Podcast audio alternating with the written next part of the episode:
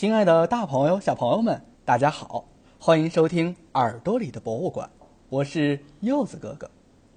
大作家茅盾先生一生以写作为职业，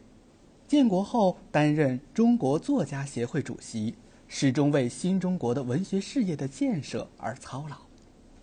他在病危期间依然深切挂念着中国文学事业的繁荣与发展。就在他逝世前两周。也就是三月十四号，茅盾老先生在病榻上，向家人口授了如下遗嘱：中国作家协会书记处。亲爱的同志们，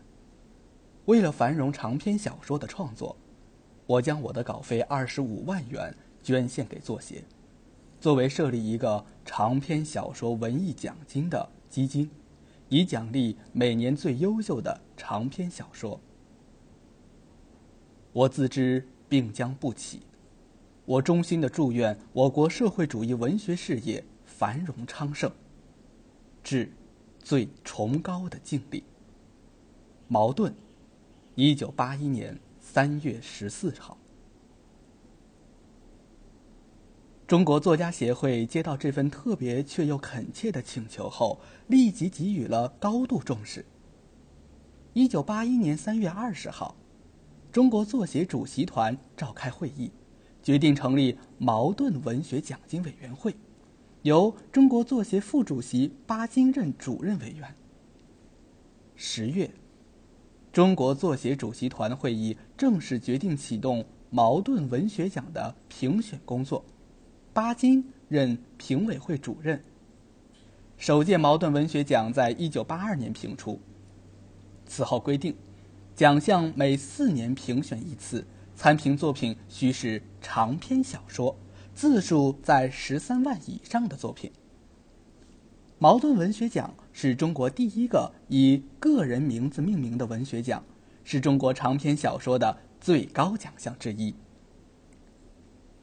茅盾先生捐出的二十五万稿费，成为了茅盾文学奖的启动基金，顺利的评出了第一届茅盾文学奖的五部优秀作品。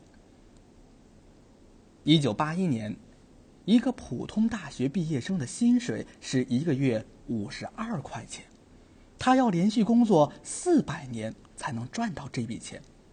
可见这笔资金在当时无疑是一笔巨款。然而，随着经济发展，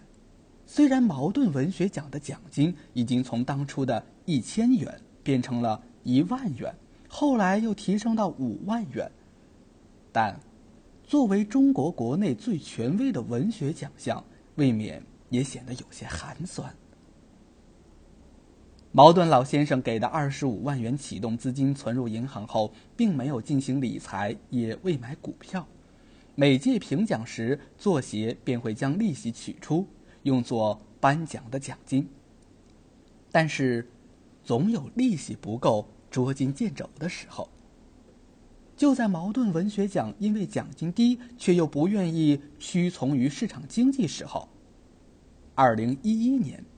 李嘉诚先生赞助了茅盾文学奖奖金，由五万升至五十万。增长到了原奖金的十倍。只要是茅盾文学奖的获得者，每个人都可以获得五十万的奖金，这样才使得茅盾文学奖摆脱了一度的尴尬困境。茅盾文学奖已经经历了二十五年的过程，倾注了许多人的心血智慧，积累了不少经验，在国内外树立了信誉。推出了一批优秀长篇小说作品，为新时期文学发展做出了贡献。我国当代文坛上活跃著名作家如刘心武、张杰、路遥、王安忆、王蒙、莫言、刘震云、苏童等人都获得过茅盾文学奖。茅盾文学奖设立之后，我国又先后以著名作家的名义设立了鲁迅文学奖、老舍文学奖。曹禺戏剧文学奖、冰心儿童文学奖等多种奖项，但其中人们仍然习惯以茅盾文学奖视作我国文学界的最高奖项，相当于诺贝尔文学奖在世界文坛的分量。今天，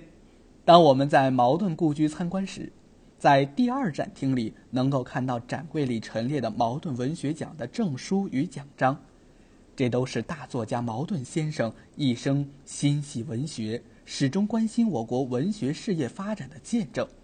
也是他留给我们的宝贵遗产和巨大财富。